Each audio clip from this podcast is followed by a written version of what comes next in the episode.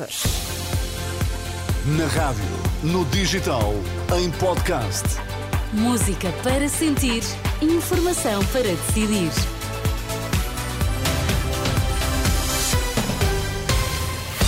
Vamos às notícias, edição das 10 com André Rodrigues. Bom dia, André. Olá, bom dia, O que é que Teresa. temos em destaque? Quatro em cada dez comboios suprimidos, resultado da greve na infraestruturas de Portugal. Rádio sem notícias, sites sem atualização. Trabalhadores do grupo Global Media cumprem 24 horas de greve, estão concentrados esta hora junto ao Parlamento. E agora que já temos os destaques, é a altura de saber mais as notícias com André Rodrigues. Pelo menos 4 em cada 10 comboios não saíram esta manhã das estações. Mais de 44% das ligações previstas foram suprimidas até às 8 da manhã, devido à greve dos trabalhadores da Infraestruturas de Portugal. Os comboios de longo curso são os mais afetados. Este é já o terceiro protesto em apenas 10 dias. Outro protesto dos trabalhadores do grupo Global Media estão concentrados a esta hora na escadaria da Assembleia da República, um protesto em dia de greve eh, na rádio TSF contra salários em atraso e também contra a redução de pessoal na rádio e também em publicações como o Diário de Notícias, o Jornal Notícias, o Jogo e o Dinheiro Vivo. A acompanhar esta concentração está o jornalista Tomás Anjinho Chagas. Tomás, bom dia. Que Bom dia, preocupações exprimem os trabalhadores do grupo Global Media?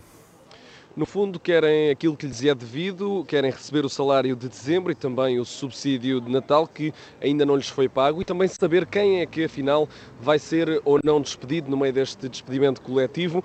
Eh, São algumas dezenas nesta altura, junto à escadaria da Assembleia da República. Como dizias, não há notícias na TSF, no Diário Notícias, no Jornal de Notícias, no Jogo e no Dinheiro Vivo. Ontem, João Paulo, João Paulo da Comissão Executiva da Global Media Group, veio ao Parlamento dar explicações, mas Filipe Santa Bárbara, que representa estes trabalhadores, diz que ficou com mais dúvidas do que certezas.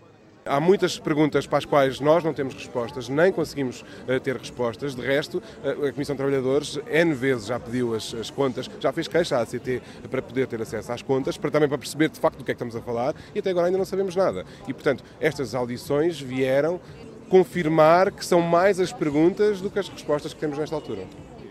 Os jornalistas, os trabalhadores deste grupo estão às cegas, como ouvimos, querem o salário de dezembro, também o subsídio de Natal, querem saber onde se situam no meio deste despedimento coletivo. Obrigado, Tomás Anjinho Chagas, a acompanhar esse protesto dos trabalhadores do grupo Global Media eh, que eh, estão em protesto exigindo eh, o pagamento dos salários de dezembro.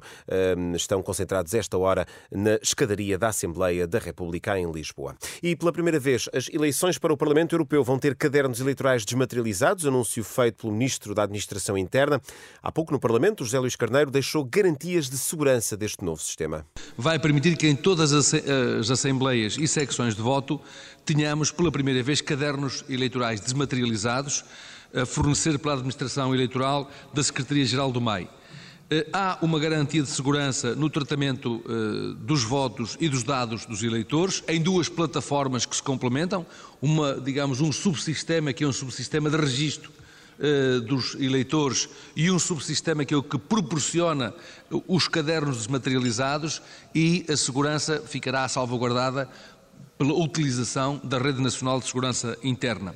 O Ministro da Administração Interna, José Luís Carneiro, há pouco no eh, Parlamento. E a fechar, três, a indicação de que termina hoje, e a propósito de eleições, termina hoje o prazo para a alteração do local de voto. Os eleitores que pretendam alterar o seu local de voto para as legislativas de março têm até hoje, quarta-feira, para realizar esse pedido. Podem fazê-lo online, através do portal É-Portugal, ou em modo presencial, em qualquer loja do cidadão ou num balcão do Instituto do Registro e Notariado. Obrigada, André Rodrigues. Até já. Até já.